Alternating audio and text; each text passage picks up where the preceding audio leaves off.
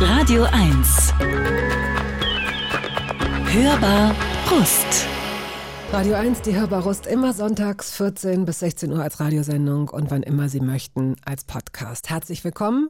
Miriam und ich, wir freuen uns sehr, dass Sie eingeschaltet haben oder diesen Podcast runtergeladen haben. Woche für Woche sitzt hier eine interessante Persönlichkeit, eine Person, die sich acht Songs aus ihrem Leben überlegt hat, die sie mitbringt zu diesem Gespräch. Und wer das heute ist, erfahren Sie jetzt.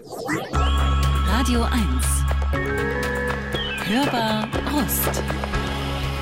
Wenn plötzlich neue Talente von sich reden machen, dann sind diese Personen in der Regel jung und begabt. Sie laufen los und weil sie eben noch am Anfang stehen, kann man ihnen beim Wachsen zusehen. So ist es meistens. Aber manchmal, ganz selten, läuft es auch anders. Da fällt ein Talent förmlich vom Himmel, was aber Quatsch ist. Andersherum. Unser Gast ist eher eine Senkrechtstarterin, die ziemlich lange am Boden war und immer schon sehr fleißig. Bestimmt immer schon ungewöhnlich lustig und wortgewandt und einem Inner Circle auch längst bekannt. Aber seit zwei, drei Jahren galoppiert die Kabarettistin und Autorin Eva Karl Faltermeier in einem irren Tempo durch die Unterhaltungsbranche und mischt Sendungen und Bühnen von ihrer oberbayerischen Heimat aus auf. Ständig wird ihr irgendein Preis verliehen und blitzeschnell spielt sie vor ausverkauftem Haus. Zack, zack geht das alles bei ihr und sie ist auch nicht mehr 20, sondern fast 40 und Mutter zweier Kinder. Eva schreibt lustige und ehrliche Bücher und ist bald mit Caroline Kebikus auf Tour. Auf, wie geht's, Bavaria? Wir haben uns so gefreut, dass du unserer Einladung gefolgt bist. Herzlich willkommen, liebe Eva. Ja, servus. Ich habe mich auch sehr gefreut. Ich werde selten nach Berlin eingeladen. Ja, es ist aber auch wirklich, du kommst auch von einem, von einem Gastspiel, glaube ich, das du gegeben hast und warst, mhm. hast jetzt wie viele Stunden im Zug gesessen? Oh Gott, ich kann nicht rechnen. Ich habe ähm, nicht diagnostizierte Mathe-Schwäche. so einen, einen, halben Tag. Es war viel auf jeden Fall. Aber das muss man auch sagen, dafür, dass du eigentlich ganz aus dem Süden kamst, gab es kaum Verspätung. Also irgendwie so eine Viertelstunde oder so. Ja. Das darf man ja auch mal erwähnen, ja, dass die Bahn ja. mal nicht so. Und ähm, wir einigen uns auf so eine äh, Mischung aus äh, Oberbayerisch und ähm, hin und wieder werde ich wahrscheinlich nachfragen, mhm. äh, Hochdeutsch. Aber du hast mal gesagt, Hochdeutsch klingt total künstlich bei dir. Ja, genau. Also bei mir ist ja so, ich, ich, Oberbayerisch ist ja schon fast das verständliche Bayerisch und ich, ich spreche ja Oberpfälzisch. Und Oberpfälzisch ist, also um es mal ein bisschen zu beschreiben, ähm, der Schuh ist in Oberbayerisch der Schuh und bei uns ist der Show. Oh. Also, oh, der Show. Okay. Ähm, und ganze Sätze, wenn du jetzt mal so zwei, drei Sätze, wenn du jetzt ähm, einfach mal alle, alle Oberpfälzerinnen ja. grüßt. Ich kann ein Gedicht aufsagen, dass ich mal in den zwei äh, Oberpfälzer, es ist ja auch noch in sich natürlich noch unterschiedliche Mundarten, gibt es da auch noch. Mhm. Ähm, in der einen, die ist aus dem Vorwald von meiner Mama und die andere ist aus dem Tangrindel von meinem Papa und da habe ich ein Gedicht geschrieben fürs Programm. Das heißt, Bau kennst das nicht, die schöne Pfalz, was du willst, auch wenn es im Bergernholz und eben kein Gurken dran wären. Der Baum hat da, was er muss, sonst hat er kein Geld für Show, da darf im Winter seine Face gescheiter frieren. Liebe Pfalz, wo der Donauletten, wo die Leute in der Kirche betten, Storpfalz, horlos ist egal Welt. Wenn ich die bloß seh, baust mein Herz so leck und verlat der Freitag zum Mau i Ballen. Winter und Freude, habe ich verstanden. Okay. Ja, mhm. genau. Und das mhm. sind diese, äh, so bin ich aufgewachsen. Also das äh, war meine Großeltern haben tatsächlich äh, ähnlich gesprochen. Es ist wie eine Geheimsprache so ein bisschen, mhm. aber ich könnte mir vorstellen, dass wenn es tatsächlich dann auch möglicherweise von einem Ort zum anderen dann wieder veränderte Dialekte gibt, dass auch das ja das Sprachgefühl trainiert, wenn man es möchte. Du bist auch mehrsprachig. Ja, genau. Also ich bin mehrsprachig, weil ich eine Zeit lang in Straubing gearbeitet habe. Das ist Niederbayern. Also das sind alles also Unterschiede, die in Berlin keine Sau interessieren. Ähm, aber für uns sind die total identitätsstiftend und wichtig in Bayern. Und ähm, ja, also ich kann quasi ein bisschen niederbayerischen Einschlag reden, ich kann mit ein bisschen oberpfälzischem Einschlag reden, ich kann eine Art Hochdeutsch oder eine Umgangssprache, wenn ich dann wirklich. Versuch mal, mach mal. Ähm, sehr Hochdeutsch zu sprechen fällt mir sehr schwer, denn mein R ist dann etwas künstlich. Und du musst die Augen schließen und Ja. siehst aus, als würdest du dich wirklich konzentrieren müssen. Ja, es ist wirklich anstrengend. Ein bisschen Französisch sprichst du, genug um ein Baguette zu bestellen, hast du mal Glaub- gesagt. Ja, ja, das war's dann. Je voudrais un baguette. Gut, das ist wirklich nicht viel. Aber fließend Spanisch, weil du auch Ja. in Mexiko studiert hast. genau. Vielleicht könntest du dann also nach den Oberpfälzerinnen und Oberpfälzern auch alle ähm, mexikanischen Zuhörerinnen und Zuhörer und spanischen Zuhörerinnen Mhm. und Zuhörer grüßen und dich von deiner freundlichsten Seite zeigen. Äh, vielleicht besser die Argentinier sogar. Hola, Gut. ¿cómo están, boludos? ¿Todo bien? Me encanta estar acá con ustedes y keine Ahnung, was sagen wir? Das ist auch super. Du, Vamos a ver. Vamos ¿Qué a ver. Warum hast du jetzt die Argentinier gegrüßt? Äh, weil mein Ex-Freund Argentinier ist und ich habe ihm beste Erinnerungen. Was war so toll an dem? Ähm, vieles. Also, um jetzt also ins Detail zu gehen. Nee, also überhaupt der, der Akzent. Also, jetzt habe ich es auch schon ein bisschen verloren, weil die halt jetzt, äh, ist schon länger her, dass wir, wir waren vor 15 Jahren letzten Okay. Endes zusammen. Oder, ja, ich kann nicht gut rechnen, das ist auf jeden Fall schon eine Zeit her. Und da habe ich auf jeden Fall noch keine Faltencreme benutzt. so damals waren die ersten Mimikfalten. Und der hat eben Argentinisch mit mir gesprochen und ich habe vorher schon Spanisch konnt und dann sind wir nach Mexiko miteinander gegangen und äh, haben da dieses argentinische Spanisch, das Castellano gepflegt. Und ich merke, dass es jetzt schon natürlich, es wird holpriger, es wird schon, es verstaubt ein bisschen. Also ich bräuchte einen neuen argentinischen Freund, der das wieder auffrischt. Gut, dann sieh mal zu, dass du dich hier von deiner besten Seite präsentierst. Fiel es dir schwer, die Musik rauszusuchen oder ging das genauso schnell wie äh, der Rest deines Lebens? Es sieht zumindest von außen so aus. Also das ist deswegen so schwierig, weil ich so einen riesigen Musikgeschmack habe und an Musik wirklich mein absolutes Steckenpferd ist. Und dann ähm, macht man sich sehr extra schwer. Also habe ich mich wirklich so an ganz, ganz wichtige Nummern gehalten und habe es dann probiert so zu machen. Aber dann kam eine Nachfrage und dann habe ich ja gleich wieder irgendwie äh, drei, vier andere Lieder auch noch angeboten. Und wenn dann jetzt noch eine Nachfrage gekommen wäre, dann wären es 25 geworden. Okay. Also, ja. Also ich habe sie in eine ähm, willkürliche Reihenfolge Okay. geschoben. Ich dachte, so ist es am sinnvollsten. Beginnen wir mal mit der schönste Tag in meinem Leben. Das ist für uns auch interessant, weil Tokotronic, ja, Dirk von Lotso wird nächste Woche hier in der Hörbar sein. Aber heute sind wir im Hier und Jetzt. Warum hast du diesen Song mitgebracht? Also Tokotronik war für mich immer so, ich sage auch Tokotronik, ich sage nicht Tokotronic, weil wir, ich komme einfach aus Bayern, wir sprechen alles falsch Ja, aus. bitte. Und für mich war das halt immer so, ja, es war so Gymnasiastenmusik, was ich ja selber war. Ich war eine Gymnasiastin, ähm, aber ich war immer so überironisch. Das heißt, alle um mich herum waren natürlich so Indie-Fans und haben äh, Tokotronik gehört, aber ich musste das dann ironisieren, weil ich halt dann, ich habe dann immer die Texte so nachgemacht, so, ich bin so müde und sitze auf einer Bank und das ist mein Leben und darüber singe ich in einer Rockband aus Hamburg. So, das war, also da habe ich halt immer alle verarscht wegen Tokotronik. Und dann irgendwann hat mir eine Freundin auf so ein selber gemachtes Tape ein Lied, nämlich Der schönste Tag in meinem Leben, äh, draufgetan und äh, dann hat mich das seltsam angefasst. Ah. Und seitdem liebe ich Tokotronik und ich habe die auch, ähm, also das hatte ich muss dann erst auch mal ein bisschen verheimlichen, natürlich muss die Zeit verlaufen lassen, bis dann okay war, dann sich da auch auf, auf Konzerte mitzuschleichen, wo man vorher so eine Kritikerin war. Und ähm, jetzt habe ich die auch mal Backstage letztes Jahr bei Till Reiners in der Show kennengelernt. Und da, da war ich so starstruck, äh, als ich da neben Jan gesessen bin. Ich, ich gedacht, ich sterbe. Und dann habe ich es ihm auch gesagt. Ich habe gesagt, ich kann gerade kaum atmen. Die sind so freundlich. ja, die ne? sind so nett und Ja. so cool und so am Boden geblieben. Und das Lied ist halt einfach fantastisch. Handelt von dem ganz normalen Gefühl, das einen ja manchmal überkommt, dass man äh, plötzlich feststellt, boah, mir geht's gerade voll gut. Und man macht vielleicht gar nichts Besonderes. Der schönste Tag in meinem Leben war ein Donnerstag. Auf der Straße,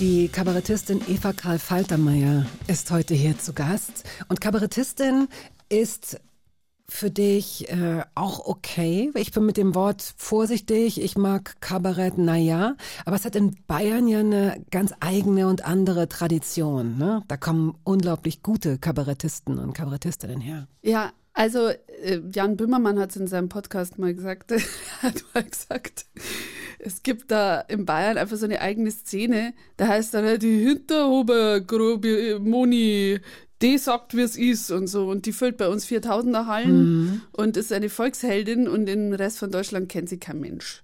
Und so ist es im Kabarett. Und bei uns ist auch ganz normal, dass Kinder mit zum Kabarett genommen werden. Durch den Nockerberg und durch ähm, diese ganzen Kabarettisten wie Polt äh, oder auch diese kabarettistischen Sendeformate wie jetzt Polt und Schneeberger, fast wie im richtigen Leben, die ja also ein bisschen äh, mhm. in Richtung Comedy gegangen sind, da, da ist das einfach so ganz normaler Berufswunsch. Also Kabarettistin zu werden, wenn es jetzt in in eine Schule gegangen bist, bei uns, das konnten sich viele vorstellen, äh, diesen, diesen Weg zu gehen. Und es gibt auch viele, die Kabarettisten sind und das halt nebenberuflich machen.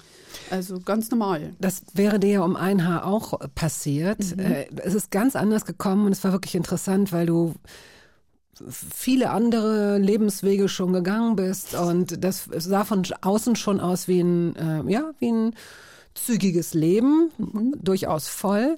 Aber dass du dann dir selbst eine Weichen zusammenschusterst und in eine ganz andere Ecke abbiegst, äh, das, äh, da gehen wir jetzt genau gleich ganz in Ruhe rein. Und beginnen tut dieses Leben, über das wir jetzt sprechen, am 22. Juni 1983 in Regensburg. Yes. Hm. In der kürzesten Nacht des Jahres. Ja. Yeah. Feierst du die auf? Feierst du deinen Geburtstag aus diesem Grund? oh wei. So ein schwieriger Mensch. Also ich hasse Geburtstage und Silvester, weil es für mich Druck erzeugt, mhm. da jetzt was machen zu müssen. Andererseits habe ich dann selber plötzlich Panik, dass ich da nichts mache. Und das ist dann so trostlos, dass ich dann last minute sehr oft was mache. Und dann bin ich aber letzten Endes wieder unglücklich. Also ich glaube, man müsste mich immer zu Überraschungspartys einfach. Das, das wäre der Weg. Ähm, meine Freunde sagen aber, sie sind schon langsam ein bisschen hilflos, was diese Tage betrifft. Und sie umgehen die einfach. Und wenn ich sie anrufe kurzfristig, dann kommen sie. Sie wissen, dass ich da kompliziert bin. Mhm. Ähm, ja, und das ist also wirklich in dieser Achse Silvester, mein Geburtstag, sind die schlimmsten Tage des Jahres für mich. Aber du hast so eine gute Aufteilung, also was diese ja. beiden Drucktage ausgeht. Es sind jeweils fast sechs Monate dazwischen, mhm. das ist in Ordnung. Mir tun immer Leute leid, die dann so am 28. Dezember Geburtstag haben. Wie meine so, ja. Tochter, die hat am zweiten Weihnachtsfeiertag ah, ja. Geburtstag. Und ähm, ja, nee, die äh, kriegt halt dann weniger Geschenke und leider. Hm, Tut mir leid für gut. Sie. Hm. Du bist Aber, in äh, Eichhofen mhm. aufgewachsen. Das ist jetzt nicht so groß. Ich habe mir das mal angeschaut. Da, ähm, ja, ich habe ja nur ein paar Fotos gesehen. Da stehen mhm. nicht mal viele Fotos im Netz. Wahrscheinlich hätte ich noch genauer gucken können. Aber es ist idyllisch. Ja. Das kann man schon sagen über Eichhofen. Sehr. Das ist ein kleiner Ort mit 100 Einwohnern, innen plus minus, so, also äh, verändert sich manchmal auch ein bisschen. Mhm. Ähm, es wird so ein Haus in fünf Jahren vielleicht mal gebaut. Es gibt keine toll, toll, toll, Baugebiete. Ich glaube, der aktuelle Bürgermeister wird da auch noch gerne ein bisschen was ändern dran. Aber Dein Vater war doch mal Bürger, na, der von Net, Net, Nettdorf. Na, von Nittendorf, das gehört Nittendorf. da dazu. Genau, ist die Gemeinde, die übergeordnete. Ui. Mhm. Deichhofen ist der, der Ort, aber also mein Vater wird hier niemals ein Baugebiet auf die grüne Wiese setzen. Also Stimmt, hattest du erzählt. Wir haben eben schon Kaffee getrunken, da hast du mhm. schon gesagt, wie du, äh, wir haben über das Skifahren gesprochen und darüber, dass man darf es ja gar nicht sagen, aber du, als jemand, der dort aufgewachsen ist, ähm, nicht Ski laufen kannst. Deine Kinder mhm. sind gerade beim Skifahren und du kannst es nicht. Genau. Und dann hast du erklärt, was dein Vater, warum dein Vater das nicht wollte. Das fand ich ganz sympathisch. Ja, also es, es sagen wir von den üblichen CSU-Lern, die es halt in Bayern so gibt, ist er halt einer der Grünerinnen. Und ähm, er ist Imker und Naturfreund und Naturbewahrer. Und sagt immer, alles, was man mal baut hat, kann man immer abreißen. Und er ist das sehr, äh, ja, ist ein großer Öko. Mhm. Es kann auch sein, zum Beispiel neulich habe ich geduscht daheim und dann hat meine Mama die, die Tür aufgerissen vom Bad und hat dann so reingebrüllt, ja, ja, grün wählen, aber drei Stunden duschen. Stimmt, das hat sie recht. Das kann ich jetzt gar nicht sagen, was ich wähle. Das darf man als Kabarettistin nicht sagen. Ne? Aber, Dass äh, du lange geduscht hast, aber hat ich habe sehr lange geduscht, ja, es stimmt. Warum aber ich gehst muss, du nach Haus zu deinen Eltern und duschst? da? Nein, nein, sie waren bei mir. Ah, Meine- Meine okay. Mhm, Eltern sind ja oft in der Kinderbetreuung tätig und dann überlappen wir uns mal so kurz. Und ja, also ich komme aus einem verkappten Ö Ökohaushalt äh, mit Imkerei, äh, Blühwiesen hatten wir schon, bevor es cool war. Wir haben die schon immer mit der Sense abgemäht, haben die Sense gedengelt. Mhm. Ähm, wir hatten ein Waldgrundstück, wo wir arbeiten mussten. Ähm, obwohl wir kein, es bei weitem jetzt irgendwie keine Landwirte waren, sondern ähm, ja, das, das war einfach so eine Passion für die. Wir haben immer schon Saft selber gemacht, eingeweckt. Äh, ja, nichts verkommen lassen, alles nutzen. So bin ich aufgewachsen und auch mit sehr technikfern. Also das Internet hat es bei uns jetzt wirklich spät gegeben. Wir hatten lange nur drei Programme, lange nur einen Plattenspieler und so einen uralten Radio aus den 70ern. Und hat's dir geschadet? Heute hast du alle Preise gewonnen, die man gewinnen kann als Kabarettistin. Es stimmt tatsächlich, ich glaube, es ist für, für die Fantasie tatsächlich gut. Nein, aber jetzt ohne, äh, Ja, ohne Quatsch, das ist wirklich ich glaube so. schon, ja. Oder? Ja, also ich, äh, ich glaube, das, man, man fliegt natürlich in der Fantasie ganz woanders hin, wenn man die ganze Zeit nur in so einen kleinen Schwarz-Weiß-Fernseher reinschaut oder äh, wenn man eben nicht den Gameboy hat, den alle haben und dann will man ja trotzdem irgendwie was erleben. Und ich habe dann sehr früh schon angefangen, erste Buchfragmente zu schreiben. Ich habe dann immer wieder aufgehört nach ein paar Kapiteln. Also die Geschichte von Trixie und Bixie zum Beispiel habe ich nie fertig geschrieben, aber mir war halt so, also ich glaube in der Langeweile entsteht einfach viel. Mir war so langweilig oft, dass ich mir dann selber irgendwas ausgedacht habe und das ähm, gebe ich jetzt an meinen Kindern, weil ja viele um uns rum immer Events machen. Also hier mit den Kindern den Ausflug ins Schwimmbad, dann das mit den Kindern, dann als Familie das, als Familie das. Und mich stresst es. Ich sage, nee, ich bin eh viel unterwegs. Sie sind ja auch zwischen Papa und mir unterwegs und der Omas. Und ich sage dann immer, ich, mir hat die Langeweile eigentlich nicht geschadet. Und jetzt merke ich auch, in der Langeweile machen die tatsächlich Sachen. Also mein Sohn hat letztes Jahr selber Gemüse gezogen. Ach guck, ich meine, er ist sieben. Ja, genau. Sonst, sonst gibt's nichts zu essen. Tja, da musst du mal selbst Genau, auf die Idee kommen, Kleiner. Leider ist ihm der Mais nichts geworden, weil es so trocken Ja, war. dann musste er halt hungern. Ja, Geschadet das- hat's ihm nix. War für ihn auch interessant, weil er ist dann immer zum Nachbarsfeld gegangen, hat gesagt, ja, aber beim Bauern wird der Mais auch nichts. Also an mir liegt's nicht, das ist das Wetter. Und ähm, ja, also so, so bin ich aufgewachsen. Also ziemlich öko, ziemlich, ähm, ja, also konservativ im, im sagen wir mal, naturbewahrenden Sinne. Okay. Und, und Skilaufen nicht, weil Ja, weil mein Papa gesagt hat, hier äh, mit der Blechlawine da runterrollen, dann die Pisten rauf, Berge kaputt machen, Haufen Geld ausgeben und äh, dann auch für drei Kinder die ganzen Skiklamotten kaufen und dann darfst du das alle einsammeln und am Schluss weint einer, weil er keine Pommes bekommen hat. Äh, das war es ihm einfach nicht wert. Verstehe ich auch irgendwie. Udo Jürgens hast du mitgebracht, griechischer Wein. Yes. Wie muss ich mir dich vorstellen bei diesem Song? Also äh, ich, ich stehe da meistens dann auf irgendwelchen Sitzgelegenheiten rum und schrei.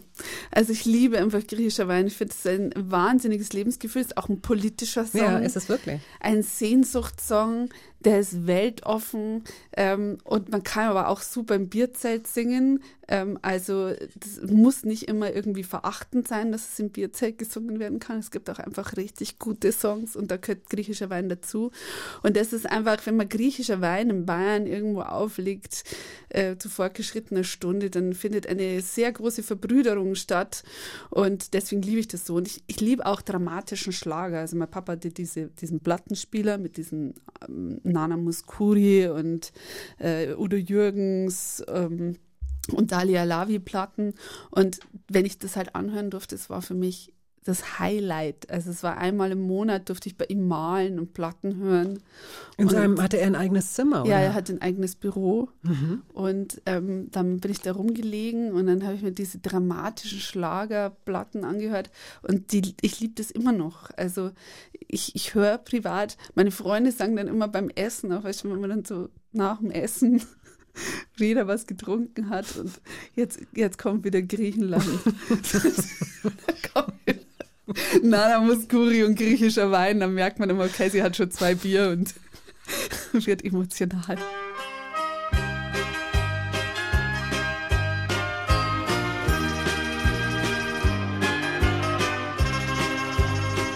Es war schon dunkel, als ich durch Vorstadtstraßen heimwärts ging. Da war ein Wirtshaus, aus dem das Licht noch auf den Gehsteig schien. Ich hatte Zeit und mir war kalt, drum trat ich ein. Eva Karl Faltermeier ähm, müssen wir hier festhalten, damit sie nicht auf die Stühle steigt. Zu Udo Jürgens und griechischer Wein. Hörbar at radio1.de lautet unsere E-Mail-Adresse, wenn Sie uns äh, schreiben möchten. Hat dir die Schule Spaß gemacht? Du wirkst so wissbegierig. Ja, ja, ich war ein sehr lernbegeistertes Kind in der Grundschule. Und dann ist die Pubertät gekommen. Also ich war erst wirklich so ein Einser-Kind. Ich war die Beste in der Klasse, das war klar. Also das war eins, mit glaub, Übertritt, glaube ich, 1,3 oder so ins Gymnasium gemacht und war wirklich, ähm, also immer Klassensprecherin und wollte mhm. immer alles machen und wissen und tun und habe dann Aufsätze abgegeben, die ich noch gar nicht gebraucht hätte. Also einfach so ein bisschen Overachiever-mäßig. und dann war die Pubertät, dann hat es, es, es gar nichts, da war nichts mehr da. Dann hatte ich überhaupt keinen Bock mehr. Ähm, Ging das denn, hatte das einen Übergang, hatte das einen Auslöser oder war das plötzlich wirklich ein, äh, so rückblickend, das kannst ja auch irgendwie nur du und wahrscheinlich nicht mal mehr du rekonstruieren? Nein, also es gab schon so erste Downer, wie, dass ich dann gemerkt habe, ich muss jetzt wirklich mal Mathe-Hausaufgabe machen, um eine gute Note zu halten und hatte ich mal einen Fünfer in Mathe und danach aber wieder ein Einser. Also da hat man dann schon gemerkt, so, nicht gelernt. Ah, ich muss lernen. Mhm. Und dann, dann war es aber, glaube ich, wirklich einfach so diese, ja, diese Lust am an der Dark Side, weißt du? Oh, interessant, mhm. wirklich. Ja, ja, also ich habe dann angefangen, Janis Joplin Biografien zu lesen und Doors und, und äh, Nirvana war ein Thema und mich, mich so interessiert für diese, die Leute, die nicht reinpassen. Ich habe dann gemerkt, ich interessiere mich auch für andere Sachen, habe dann auch eine Lust bekommen dran, Außenseiterin zu sein.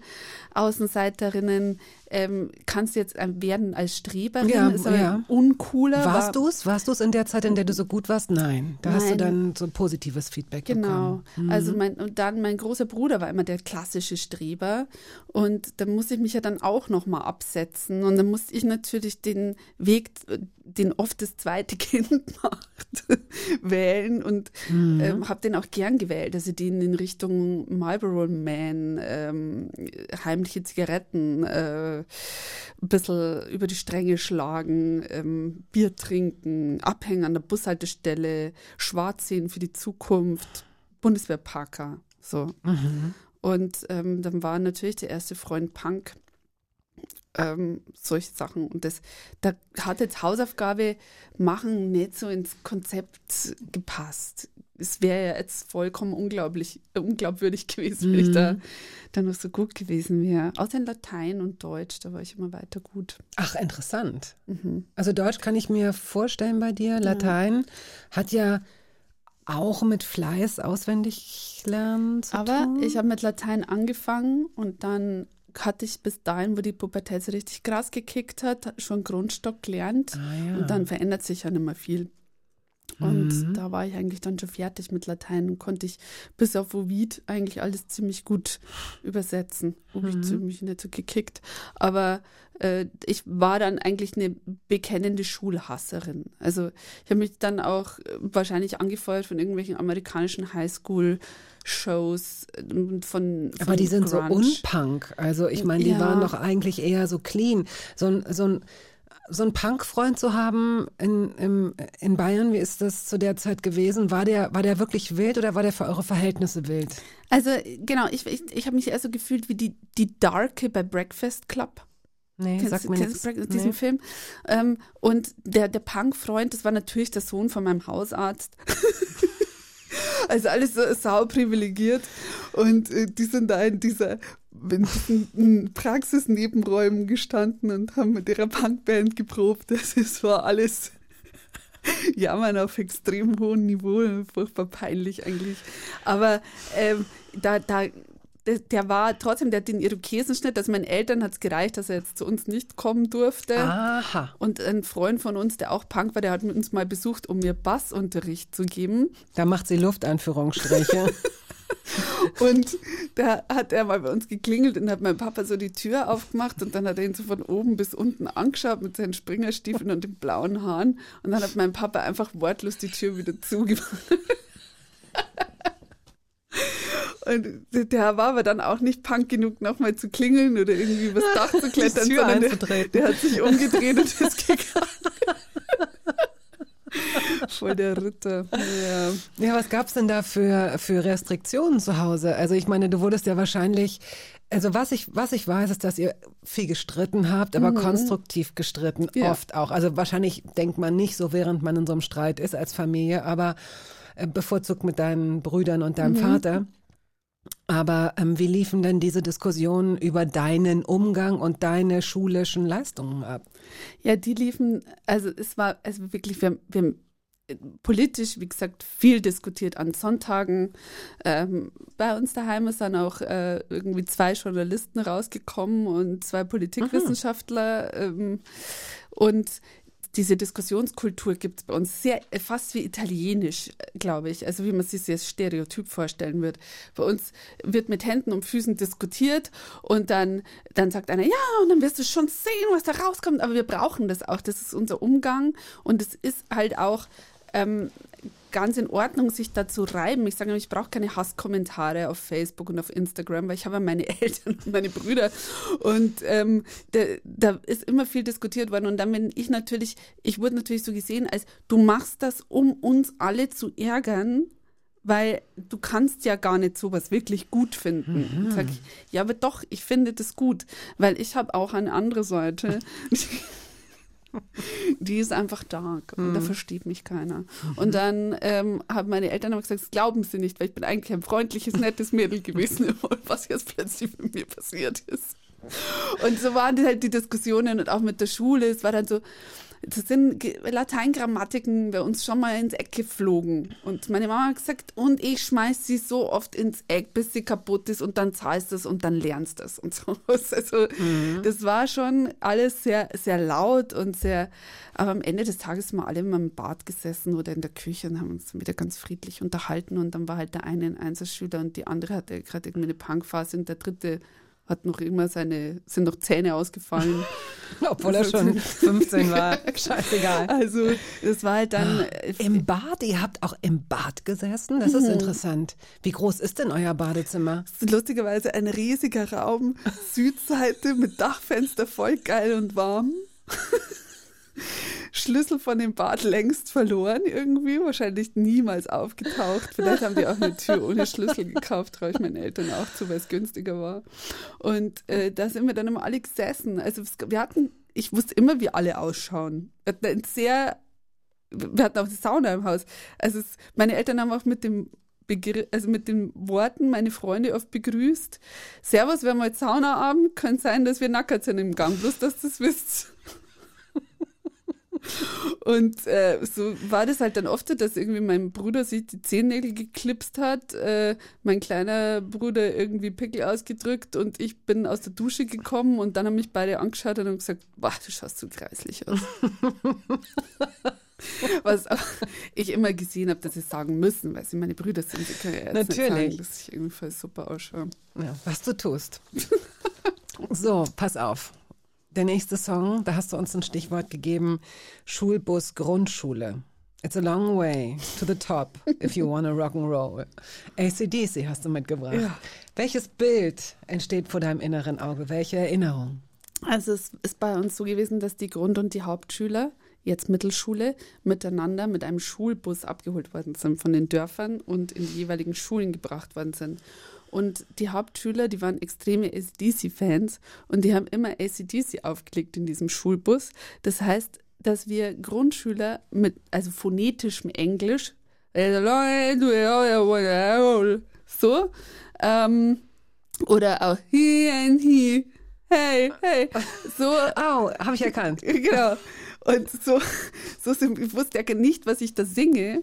Ähm, so sind wir zu den Schulen gefahren. Und es war so ein alter Stadtbus. Und da waren die Fenster offen. Und dann musst du dir vorstellen, mitten durch Bayern fährt zweimal am Tag also so, so ein Rock'n'Roll-Bus.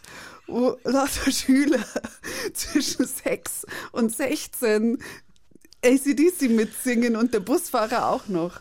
Und das hat mich irgendwie immer geprägt. Und, und ich finde, jetzt höre ich das oft, wenn ich zum Auftritt fahre, wo ich jetzt vielleicht keine Lust habe oder Angst. Dann höre ich immer noch laut, it's a long way to the top if you wanna rock and roll und sing mit.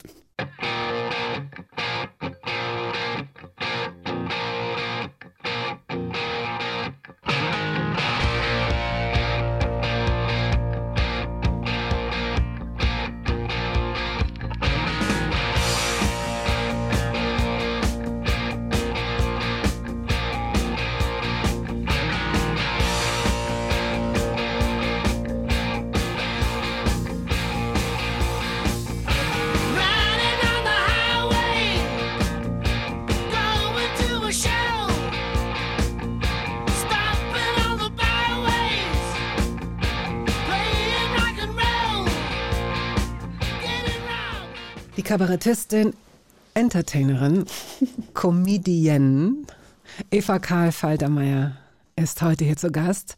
Und schade, hättest du es ein bisschen anders gedreht, hätte es vielleicht auch von Faltermeier heißen können. Wobei das von Faltermeier wäre dann falsch gewesen. Ne? Also äh, wahrscheinlich wäre es dann von Karl gewesen. Ja. Hm.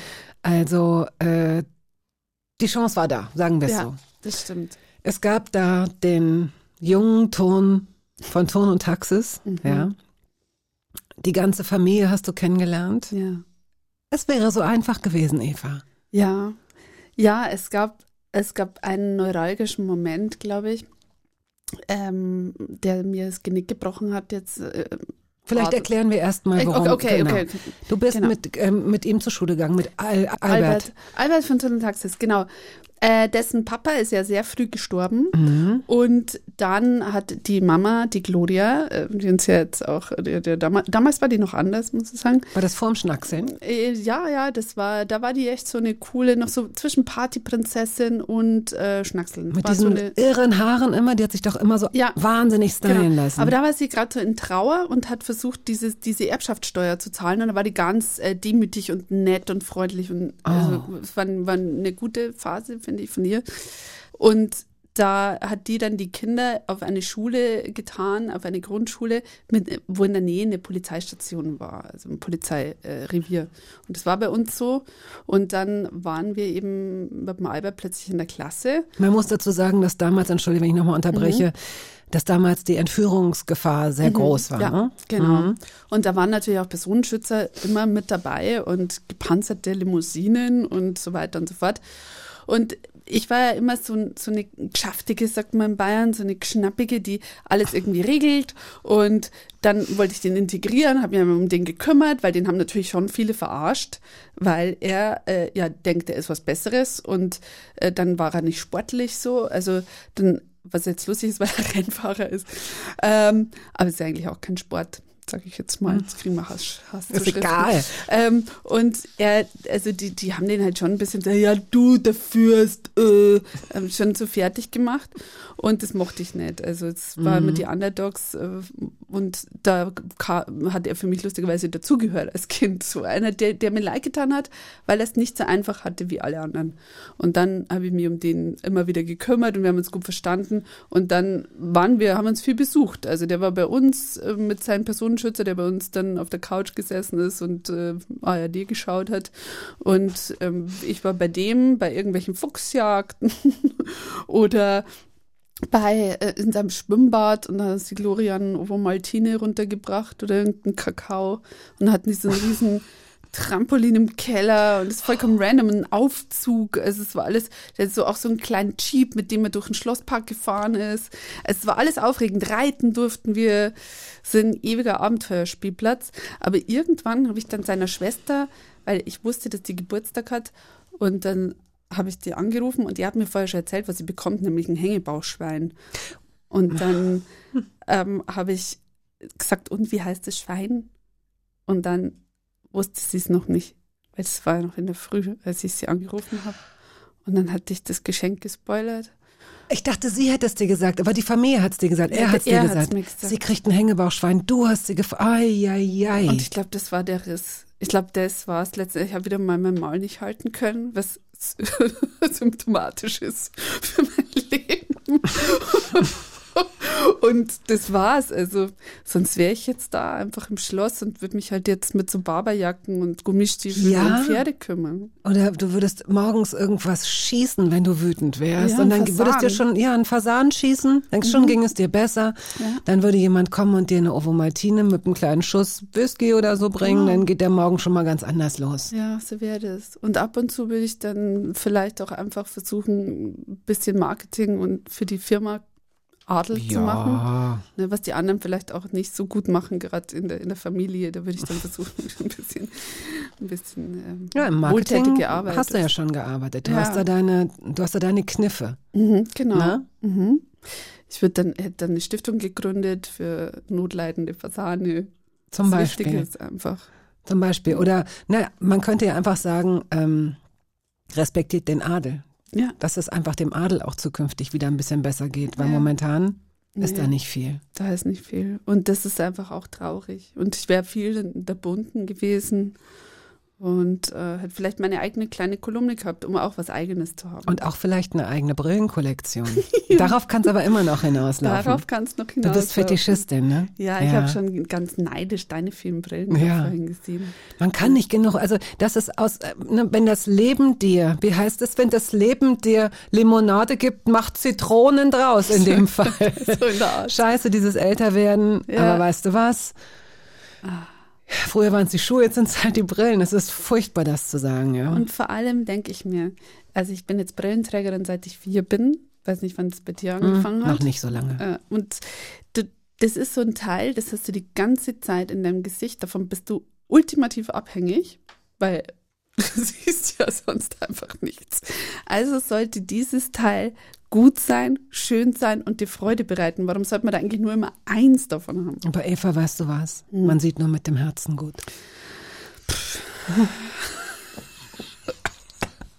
Ach so, Mhm. Mist. Okay, ja, schade. Komm, ist egal. Komm, ist egal. Ähm, du hast gesagt, dass du dich dein Leben lang immer um Kopf und Kragen, weil, dein, weil mein Maul nicht halten kann, oder wie du es gesagt hast eben. Weißt du, was mir dazu einfällt? Etwas, was ich auch erst im Zusammenhang mit dir kennengelernt habe. Andere kennen das längst. Das ist sowas ähnliches wie Ayahuasca. Es klingt zumindest so ähnlich für mich. Es ist Pechakucha. Ah, Pichakcha, ja. Ja, also ich habe auch lange Wie heißt- Pichakcha. Ähm, das ist quasi ein Dia-Vortrag auf Speed sozusagen. Also pro Bild hast du, es sind 20 Bilder, die du zeigen darfst. Um dein Publikum nicht zu langweilen, bekommst du pro Bild 20 Sekunden, um was dazu zu sagen. Das kommt, glaube ich, von so Grafikdesignern aus Japan oder so. Und ähm, das haben wir in Regensburg, äh, haben uns da die Lizenz geholt. Das Franchise musste da auch beantragen. Und dann haben wir schon auch am ersten angefangen, so Fotos zu zeigen, Fotografen. Wer ist denn wir? Wofür hast du das gemacht? ähm, für so einen Kunstverein, Kunstverein Graz in Regensburg und äh, ein paar Freunde da außen drumrum. Und dann hat denen irgendwann eine Vortragende gefehlt und dann haben sie gesagt, Eva, willst du nicht Fotos zeigen? Habe ich gesagt, ich bin doch keine Grafikdesignerin, bin keine Künstlerin, was soll ich zeigen? Und dann habe ich einfach irgendwelche Fotos gezeigt und habe eine Geschichte dazu erzählt. Pechakucha. Und das kam immer sehr gut an. Und äh, da bin ich so in diese freien Vorträge reingerutscht. Weil das wurde dann einfach, also die, das immer lustiger zu machen. Und also ich habe dann auch zum Beispiel Vorträge gemacht, wie mein Ex-Mann Fotos von mir geschossen hat, auf denen ich einfach immer furchtbar ausgeschaut habe. Das ist toll. Ja, es, ist schon unterhaltsam. es ist ja nie länger als sechs Minuten Genau. 40 oder so. Ja. Und es ist im Grunde so eine Art Training schon für, für Stand-up gewesen, auf jeden Fall. Absolut, genau. Und dann habe ich dann äh, irgendwann das ausgeweitet in so eineinhalb bis zweistündige Kabarettprogramme, um auch wirklich jeden fertig zu machen, der noch vorher ein bisschen Energie hatte. Nirvana hast du mitgebracht. Äh, all Apologies. Yes. Ja, das ist also aus meiner traurigen Jugend. Ähm, Diese Dark, Dark Moll-Jugend war ja, das, ne? mhm, Sehr moll. Und ich konnte die Nevermind von Nirvana natürlich nicht gut finden, weil die war mir zu sehr Mainstream. Mainstream. Natürlich. Und ähm, All Apologies hat es natürlich getroffen, weil da, gibt es ja die, Zei die Zeile ähm, All in all, it's all we are. Also wir sind die ganze Zeit, wir entschuldigen uns die ganze Zeit, aber es ist alles nur eine Entschuldigung ans Leben und, und wir, wir stehen alle nicht zu uns und keiner ist richtig echt. Und das. Ich hoffe einfach, meine Tochter wird mal nicht so. Aber äh, ja, es ist, ist nach wie vor, ich habe es mir in der Vorbereitung dann auch nochmal angehört, das ist immer noch eigentlich mein Lieblingslied von Nirvana.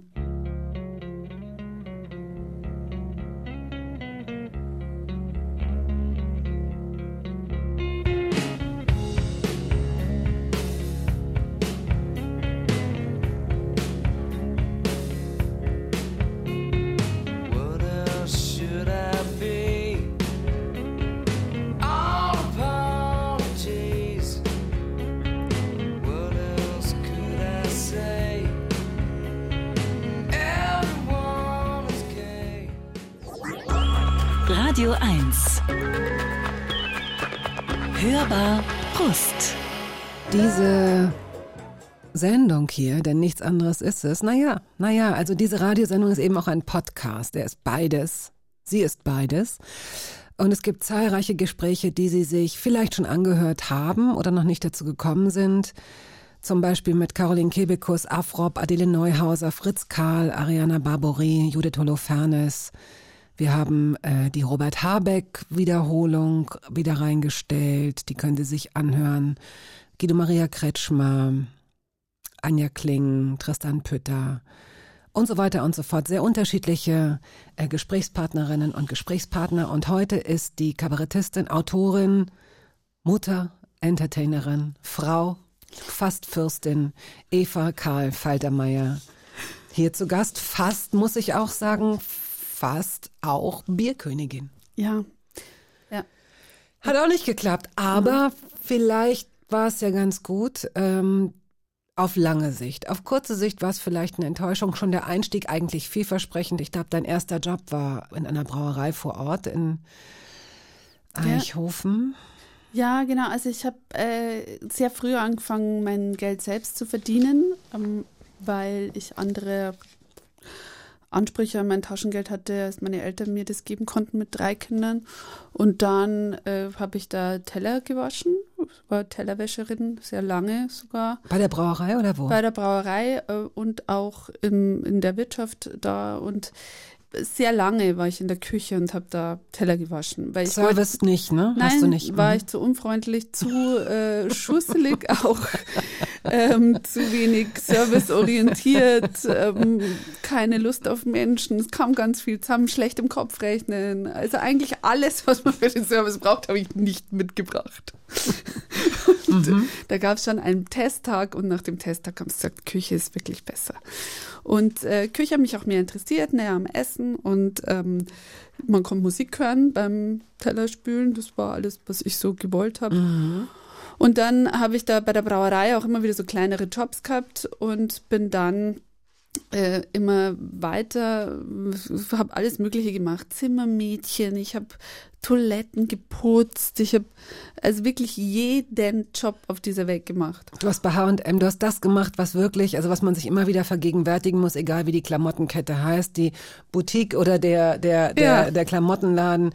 Wie oft habe ich da, wenn ich da früher gekauft habe, gedacht, dass ihr nicht alle die Nerven verliert und ausflippt und Amok lauft, ja. Also diese ganzen Leute, die kommen, irgendwas aus den Regalen reißen, das dann irgendwie in den Umkleidekabinen liegen lassen, allein dieses Gefummel, um diesen Ja. ganzen Kram wieder auf die Bügel zu kriegen. Und du warst eine von denen, die es Ja. gemacht haben.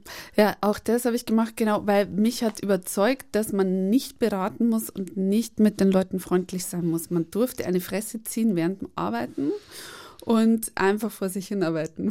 Haben sie das noch in der 38, nur was da hängt? ja, genau. Pff, Schauen Sie halt. Ja, Ciao. mir egal. Das ist was super. Äh, Also alles, wo man genau dieses Skill brauchte, nämlich einfach nur so flowmäßig Hm. stoisch vor sich hinarbeiten, das waren meine Jobs. Auch Zimmermädchen im Hotel ähm, war auch okay, weil du hast halt einfach sehr schnell so ein Zimmer aufgeräumt und ähm, geputzt, aber du hast ja niemanden getroffen. Das, Mhm. also, und jetzt, Hast du Sachen gefunden manchmal?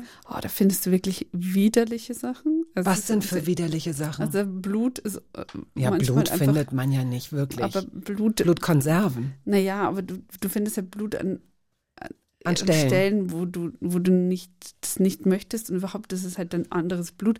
Und dann findest du natürlich auch sowieso wie Rosenblätter im Ausguss von der Badewanne, wo du oh, denkst, Teelichter, danke, vielen Dank. Teelichter, ähm, alles mögliche an Sexspielzeug. Die Leute äh, lassen das Sexspielzeug in den Zimmern. ja, die vergessen es halt manchmal auch einfach. Oder halt auch so Dinge, die du vielleicht nur einmal benutzt. Naja, wahrscheinlich ist es auch so, wenn man.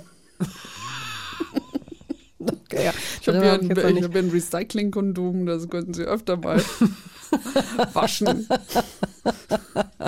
Ich hatte mal einen Freund, also einen Bekannten, Mhm.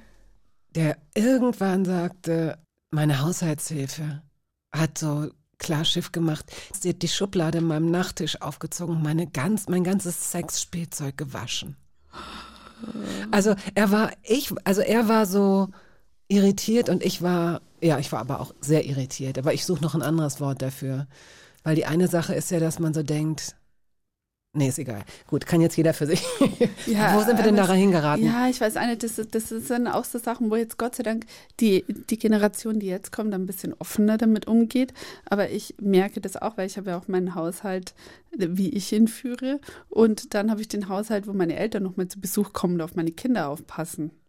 Und da ähm, ertappe ich mich bei dem Gedanken oft. Habe ich das weggeräumt? Das sind Schublade- zwei Welten.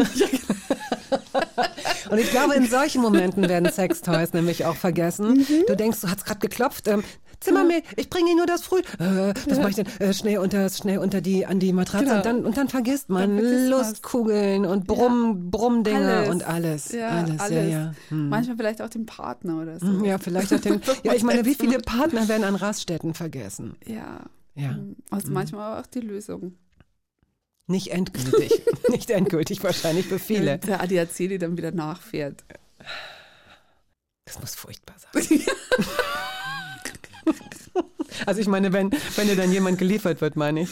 Ding Ja, dong. genau.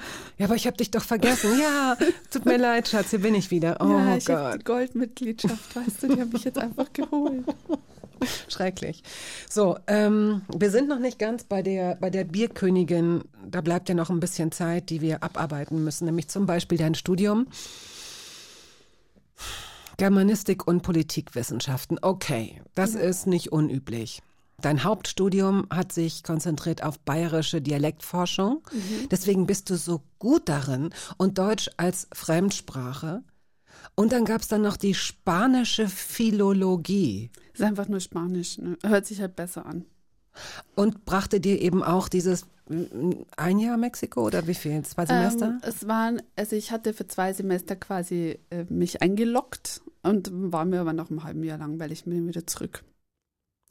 In Mexiko langweilig. Also unser eins stellt, stellt sich ja vor, dass da immer die Hölle los ist. Ja, aber ich bin, also ich bin schon sehr, also ich bin zwar zurückhaltend immer im ersten Moment, das hast du sicher auch gemerkt, aber ich bin innerlich so unruhig. Und wenn ich das Gefühl habe, ich bin irgendwo, wo ich gerade nichts machen kann, das treibt mich in den Wahnsinn. Auch Situationen, wo ich das Gefühl habe, da kann ich jetzt gerade nichts ausrichten, was irgendwie der Geschichte noch zuträglich wäre. Was ist das denn? Ich. Was heißt denn ausrichten? Was, muss, was musst du denn immer machen? Ja, ich habe ein, äh, wahrscheinlich, ein- könnte man jetzt schön sagen, Schaffensdrang, und andere sagen Websen im Arsch oder so. Also, das, ich, ich habe zum Beispiel da jetzt in dem Studium halt alle Scheine in dem eineinhalben Jahr gemacht, weil ich nicht untätig sein wollte.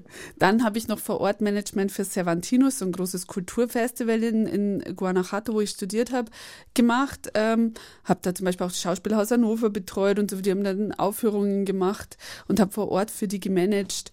Dann habe ich nebenbei noch ein bisschen gearbeitet und habe Capoeira gelernt. Und dann habe ich noch Deutschunterricht gegeben.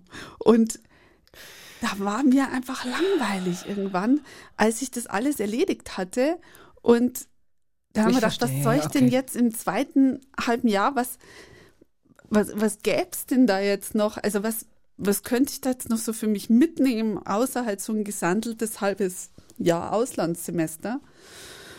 Und das ist einfach nicht meins. Und dann bin Mhm. ich zurückgegangen und eine, haben alle den Kopf geschüttelt natürlich, weil alle gesagt haben, du hättest jetzt einfach noch reisen können, aber das, das hätte ich von meinem Gewissen überhaupt nicht vereinbaren können. Ich war, ich war immer schon so getrieben.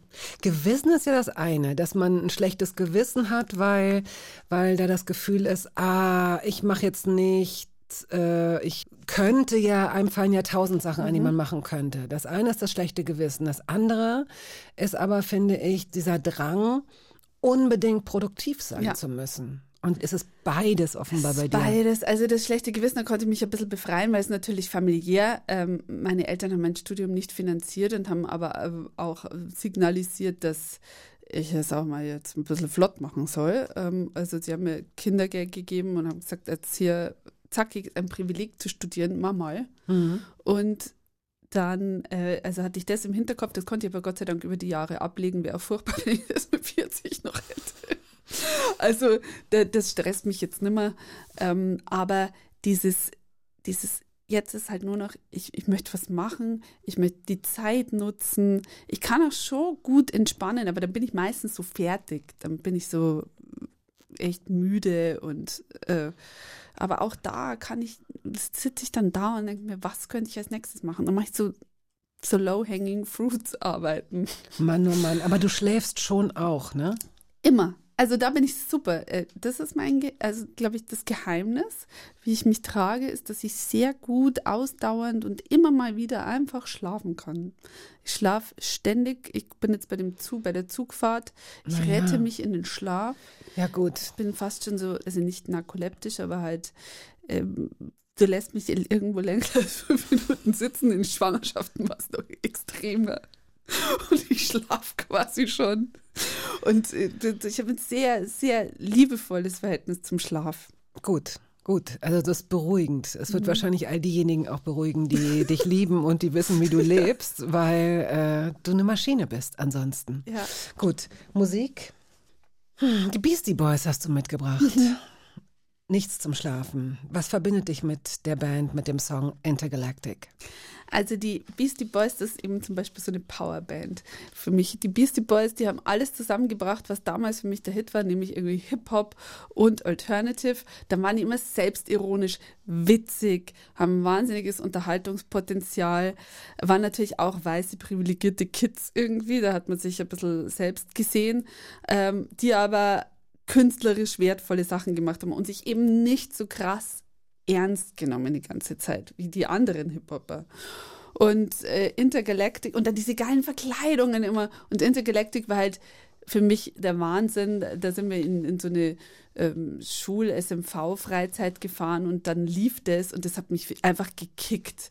Das war so, ja genau so muss Musik sein. So lustig, so kreativ, so mitreißend, so laut und so unangepasst. Und, das, und seitdem liebe ich die Beastie Boys. Und ich höre, das höre ich auch oft bei Auftritten. Sabotage und Intergalactic sind so Lieder, die höre ich kurz bevor ich auf die Bühne gehe äh, und dann äh, hau ich's weg. Ne? Also wenn ich einen Preis spiele oder so, dann denke ich mir immer, so ihr F-Wort-Menschen, jetzt äh, auf geht's. Die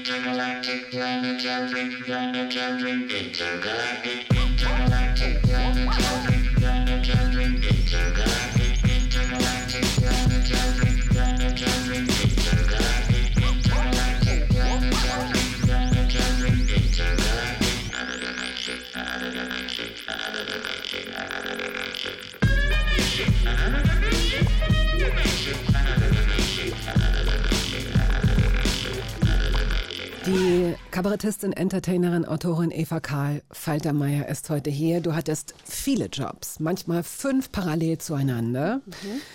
Hast dann ein Volontariat gemacht bei der Donaupost und du hast beim Straubinger Tagblatt gearbeitet. Bist dann dort noch nach dem Volontariat zwei Jahre geblieben. Äh, Hast also eine klassische Journalisten- oder Journalistinnen-Ausbildung gemacht, ne? Hat dir Spaß gemacht? Fragezeichen. Ja, also ich wollte immer entweder Kabarettistin oder Journalistin oder Autorin werden. Bin ich alles geworden, was schon irgendwie ein Sieg ist.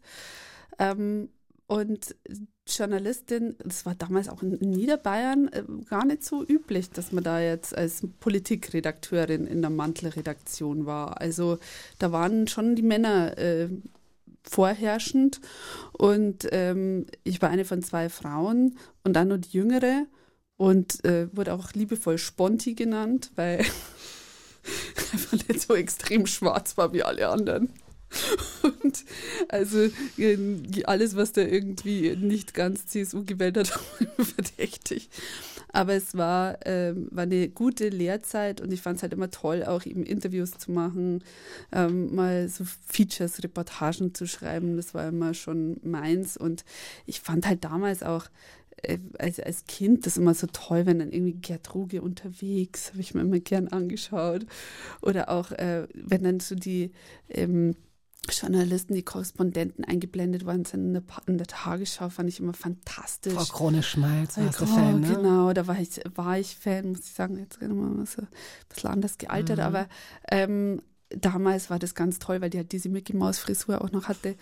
Und dann war es auch so, dass mein Papa ja Kommunalpolitiker war und dann gab es da eine Lokalreporterin, die Frau Sossau, kann man vielleicht auch sagen. Und die Frau Sossau, um die sind halt alle immer rumgeschwänzelt. Und das ist mir dann schon so aufgefallen, dass man als Journalistin ja auch einen Job hat, wo alle was von einem wollen.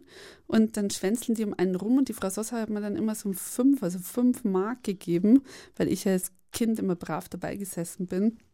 Und dann habe ich mir gedacht, schau und reich ist die Anno. Warum hat sie dir fünf Mark gegeben? Weil die einfach cool war. Es war eine coole Journalistin. Ich dachte, die hat es einfach, weißt, die ist einfach unfassbar reich. Es war sie natürlich nicht als Lokalreporterin, aber die mochte mich. Ich habe ja auch früh gesagt, dass ich auch jetzt Journalistin werden will. Ähm, und dann habe ich mich auch dafür interessiert. Aber ich habe gesagt, ich, ich kann gut schreiben. Habe auch, mein, mein Papa, war dann auch schon immer so, dass der dann gesagt hat, ja, da kannst du mal zur Frau Sosa gehen und dann mal was lernen später. Aber Und- hast doch auch mit acht, hast du nicht mit acht sogar dein erstes Stück schon geschrieben in, für so ein Seniorenheim? Ja, ja, also für so einen Seniorennachmittag bei uns habe ich dann die Gruppenstunde motiviert. Ich habe überhaupt, also auch, der Albert hat auch äh, von Ton Taxis in eine Aufführung zu Kriminal Tango, äh, die ich in der Schule inszeniert hat, hat der auch ähm, mitgetanzt. Ähm, wir haben, also ich habe sehr viel inszeniert zum Leidwesen meiner Lehrer, auch während der Schulzeit. Äh, irgendwie inszeniert und geschrieben und gemacht. Und da könnte man doch noch.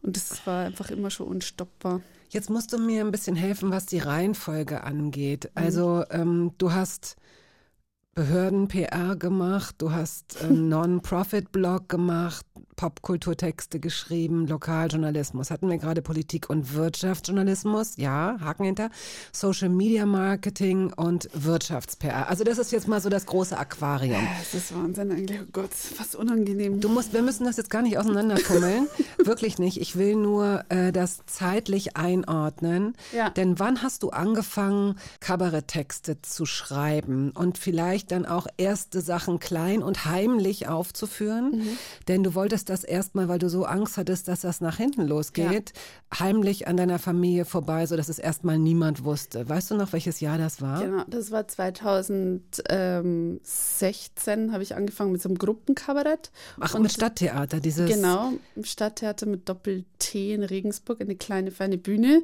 Und dann habe ich 2018 beschlossen, ich mache Solo-Kabarett. Und das habe ich dann allen verheimlicht. Als wirklich wie so ein Doppelleben, als wäre ich cracksüchtig. Ähm, Naja. ähm, habe ich halt, das ist auch irgendwie so, ne, ähm, wenn man den Applaus mal hat.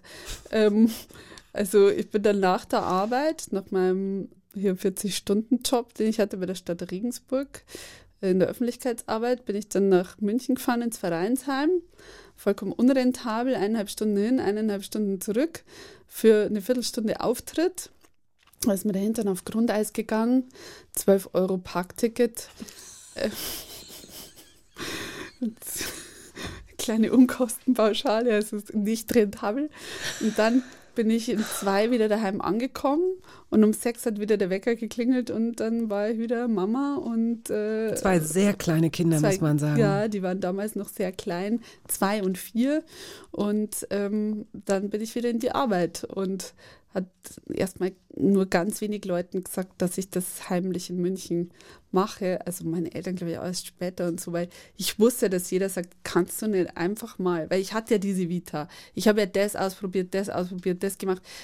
Wenn mir jemand einen Job angeboten hat und das war, hat irgendwas mit Schreiben zu tun gehabt, dann wollte ich es ausprobieren. Das, Ja, aber das spricht für dich. Also letztendlich warst du, hast du dich wirklich breit aufgestellt und ähm, für dich läuft es jetzt super. Du bist, wenn ich, wenn mich jetzt nicht alles täuscht, bist du gerade dabei, wirklich komplett durchzustarten. Und äh, du musst sehen, wie weit das gehen soll und wie gut es dir dann auch wirklich gefällt.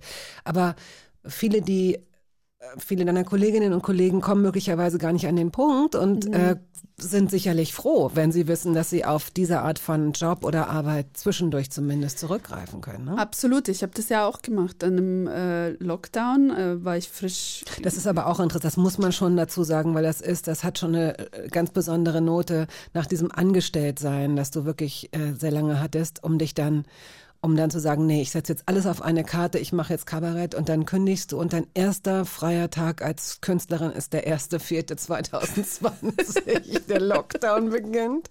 Guter Ja. Zeitpunkt, ja. Es war Wahnsinn. Also wie gesagt, immer von einer, einer Festanstellung in die nächste, heimlich nebenher geschrieben, äh, gelesen, aufgetreten.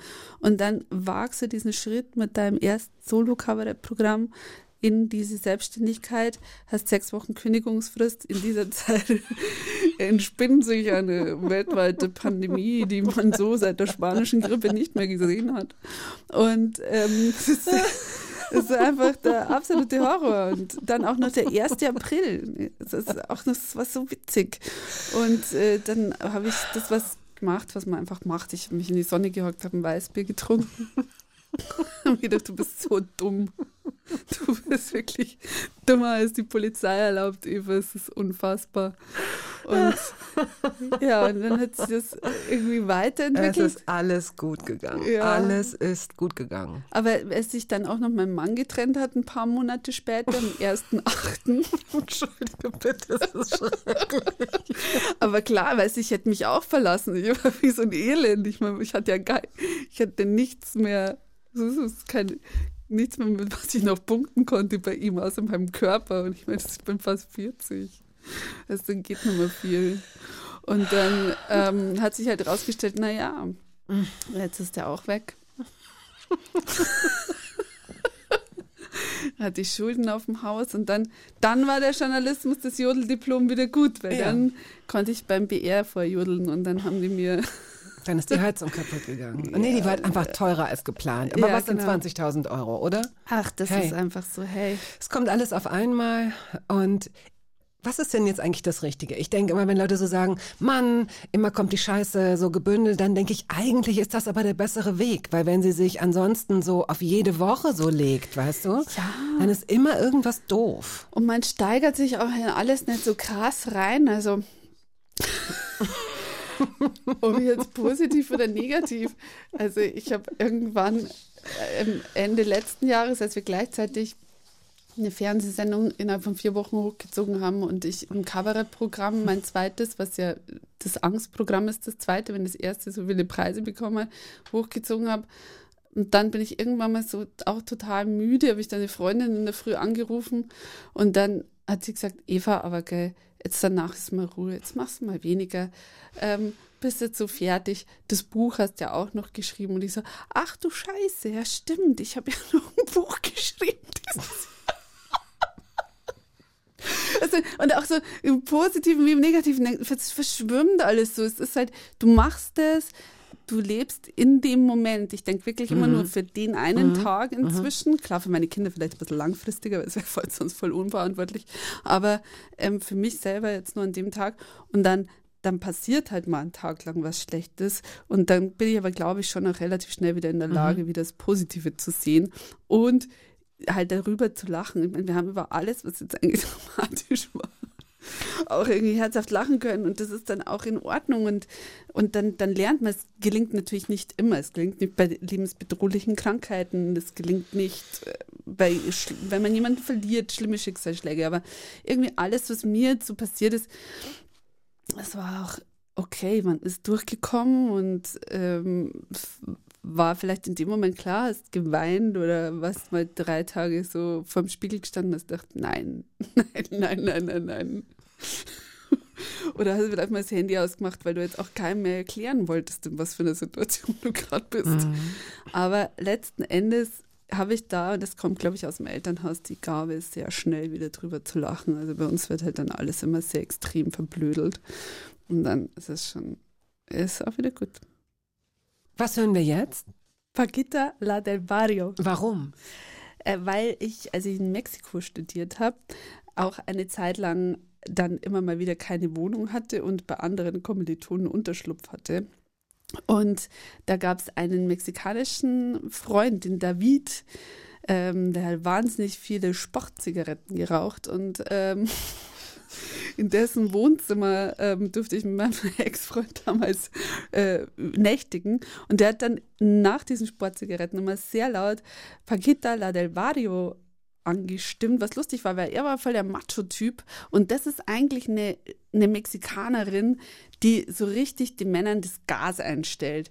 Die, diese, ein Lied heißt Rata de los de dos Patos, da, da geht es halt einfach drum, ist, Männer sind einfach Ratten. So. Also, weißt du, du, du scheißt mich, du, du Hund und so. Also die, die, die, die, die schimpft so richtig grantig über die Männer in den Liedern. Das hat mir mal sehr gut gefallen, komischerweise.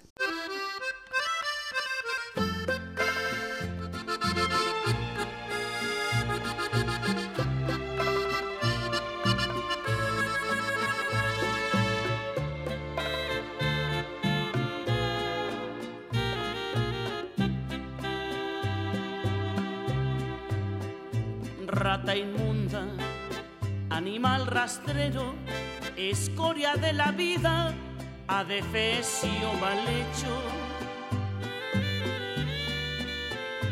infrahumano, espectro del infierno, maldita sabandija, cuánto daño me has. Radio 1, die Hörbarust heute mit Eva Karl Faltermeier.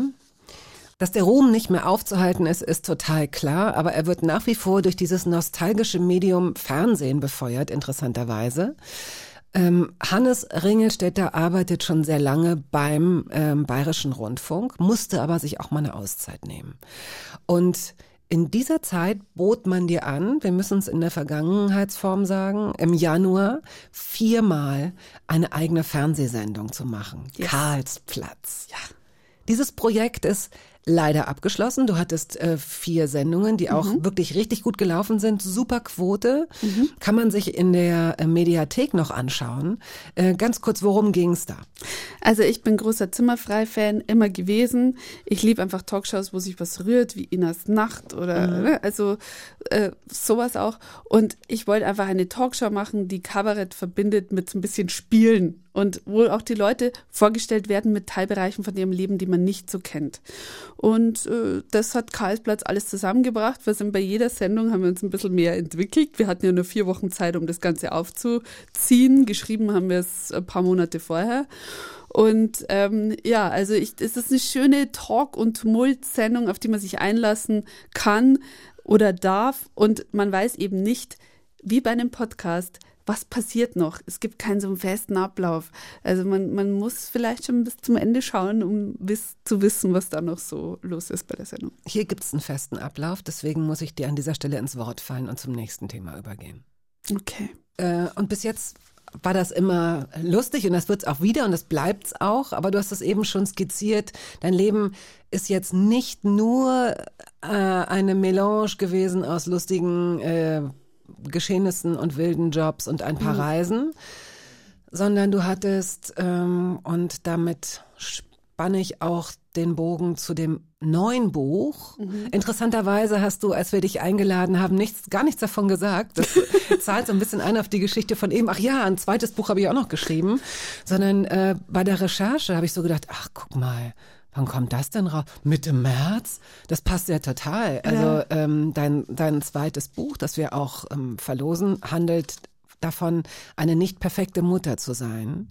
Du erzählst, äh, du skizzierst viele Alltagssituationen, die Menschen mit und ohne Kinder kennen.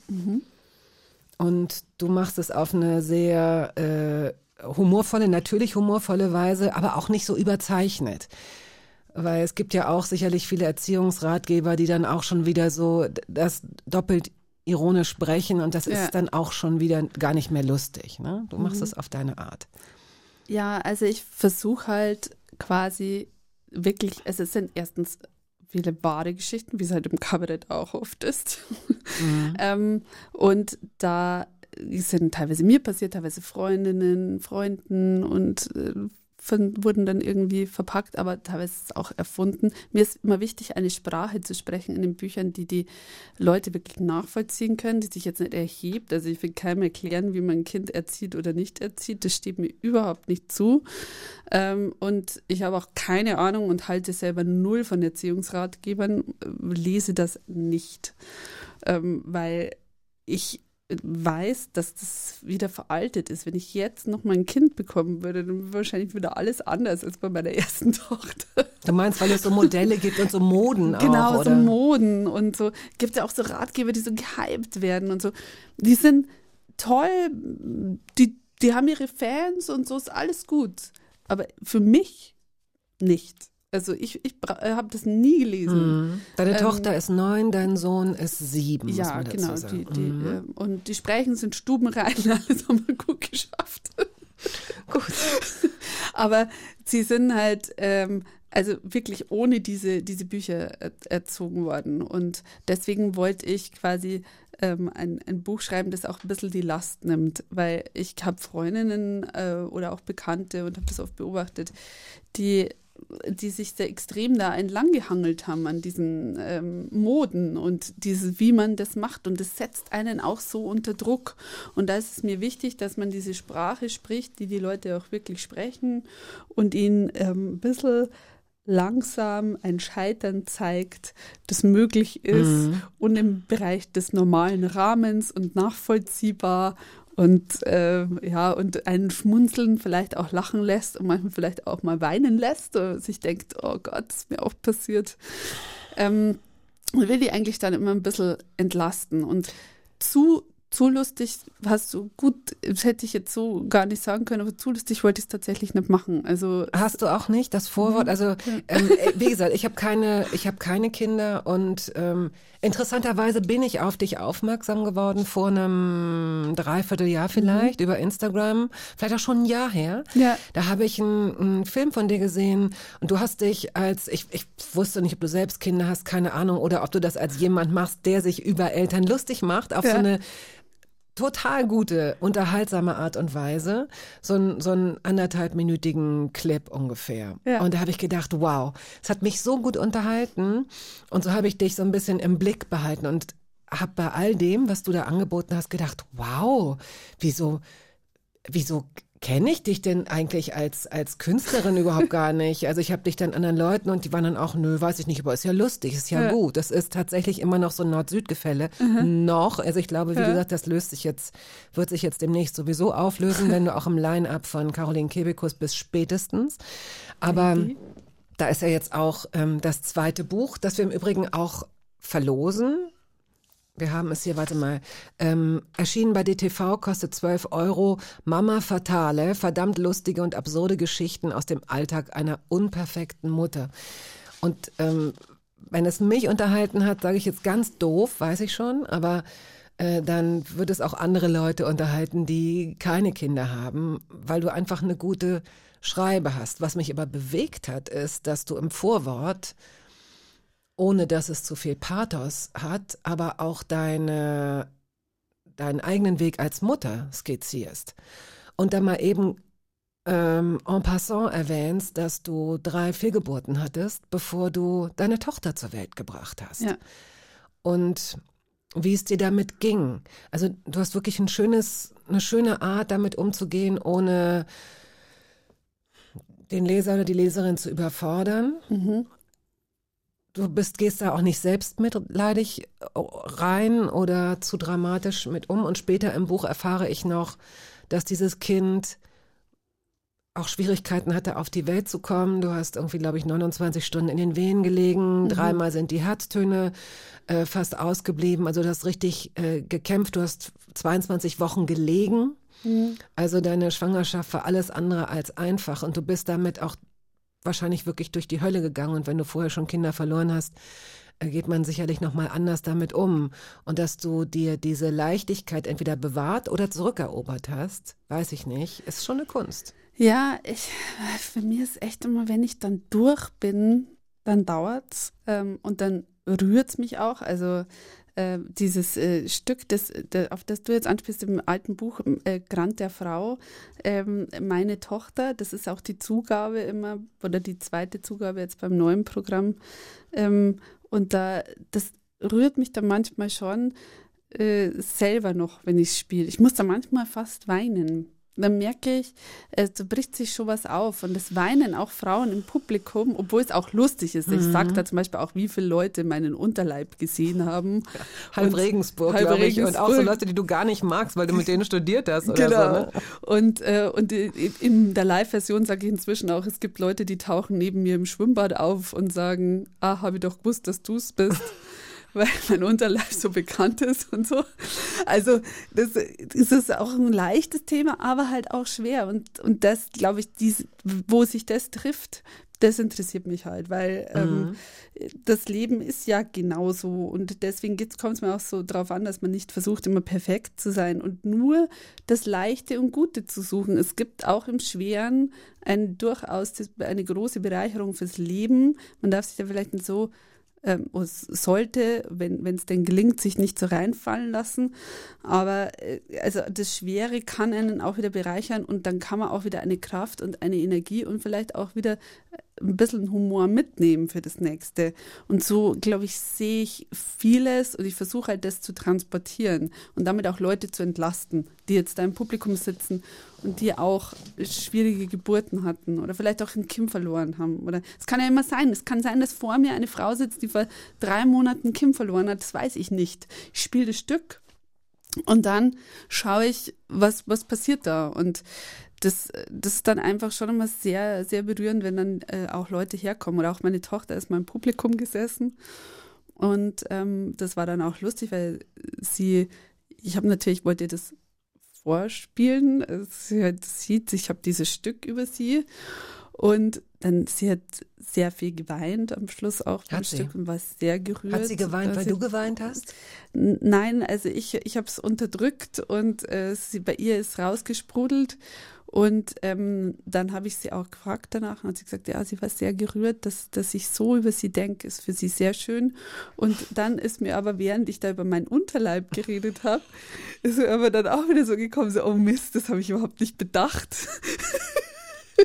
dass ich jetzt ist ja wieder so typisch, aber also ich dachte nur, das sollte sie wissen, dass ich dieses Bühnenstück über sie habe und dann rede ich dann zehn Minuten lang, wie bekannt mein Unterleib ist und ich denke mir, oh Gott, wie unangenehm ist denn das jetzt für das arme Kind, das ist total traumatisiert danach. Aber sie hat sich Gott sei Dank die Passage nicht gemerkt.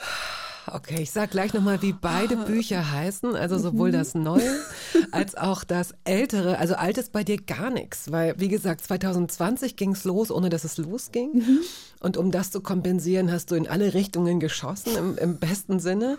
Und dabei sind dann Blogs und Podcasts und für den äh, ähm, äh, für Kollegen auch Pro Programme so ein bisschen äh, bei rumgekommen. Und dann eben das Buch, das du eben mal selbst vergessen hast über den Grant der Frau. Musst du auch gleich nochmal sagen, was das ist. Wir spielen erstmal Musik. Ja. Guns N' Roses, November Rain. Warum?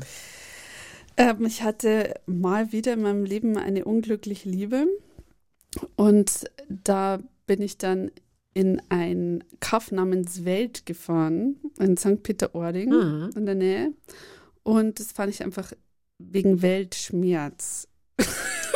Du bist da bewusst hingefahren bewusst, wegen Ei. Ja, und da gab es dann einen Gasthof, da habe ich gewohnt, Matthias gegessen, Jever und Aquavit getrunken und abends habe ich alleine Mad Men geschaut. Und sonst bin ich durch den Sturm geradelt mit einem Leihrad und einem Friesenerz und habe die ganze Zeit November Rain gehört. Und ähm, es war sehr, sehr pathetisch und tragisch und ich hatte die beste Zeit meines Lebens.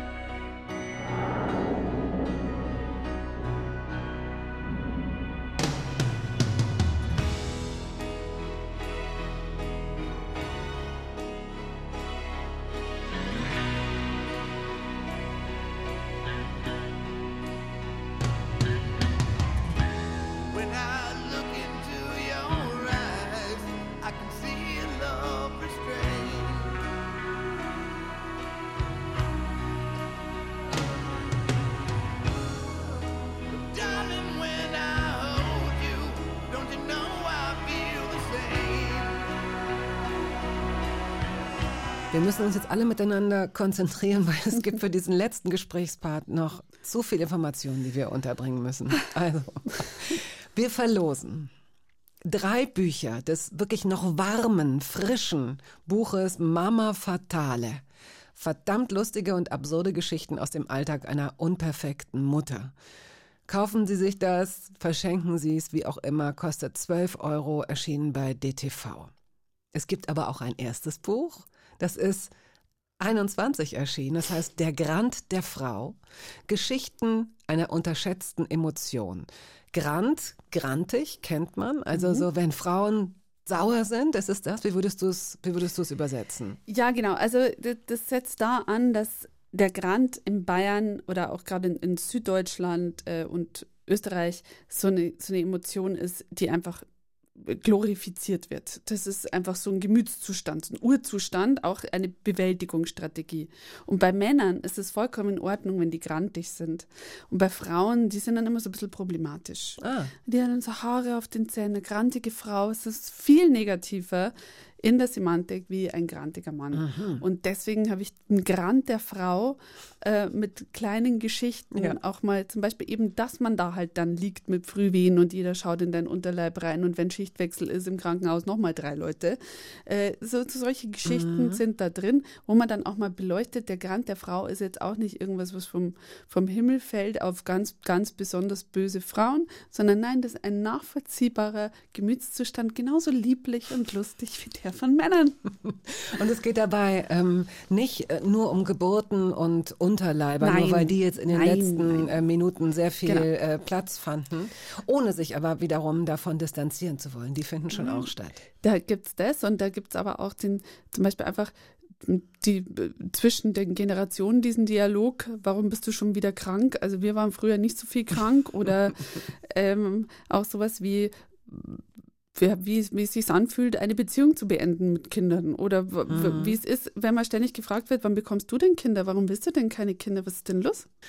Okay, Sie können dieses Buch gewinnen. Schreiben Sie uns, wie hieß das erste Programm von Eva Karl Faltermeier? Das können Sie nicht mehr sehen, aber Sie können damit immerhin noch ein Buch gewinnen.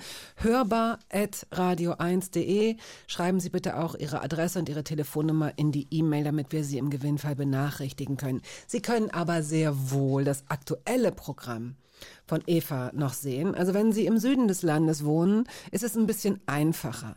Dort äh, trittst du häufiger auf, aber wir haben schon festgestellt, im Februar 2024, das ist kein Scherz, das ist kein Scherz, bist du in Hamburg. du bist so ausgebucht, du bist so dicht und zugeballert mit allem. Ja, Du bist eben Line-Up von Caroline Kebekus ja. und du spielst auch in Berlin. Ob es dafür noch Karten gibt, wage ich zu bezweifeln. Es ist ähm, ein BKA, 60 Jahre BKA, glaube ich, ein Genau. Geburtstag am 17. Mai hier in Berlin. Genau. Spiel ich Taxi ist mein aktuelles Genau, Taxi, Zeit, Zeit läuft heißt es, oder? Zeit Uhr läuft, läuft, ja, genau, Zeit läuft. läuft. So, wir haben jetzt noch einen letzten Song, nämlich von Bonnie Tyler, dein Schicksalslied, wie du uns geschrieben hast, Total Eclipse of the Heart.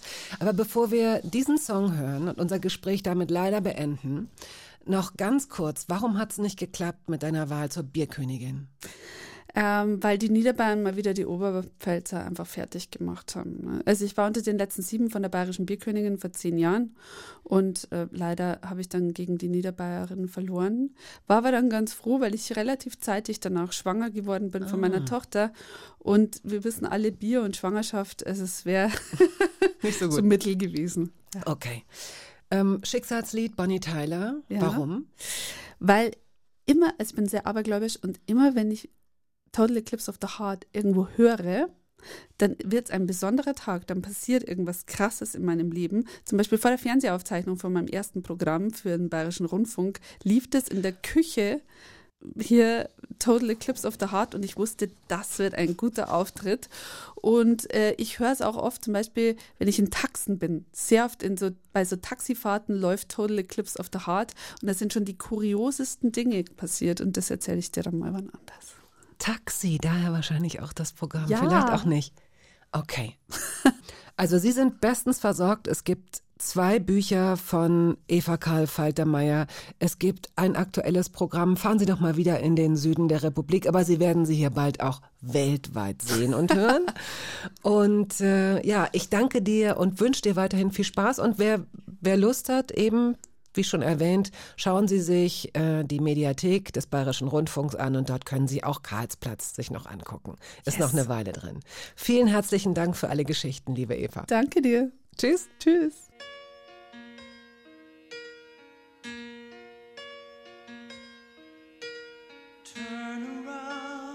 Every now and then I get a little bit lonely and you're never coming around. Turn around. Every now and then I get a little bit tired.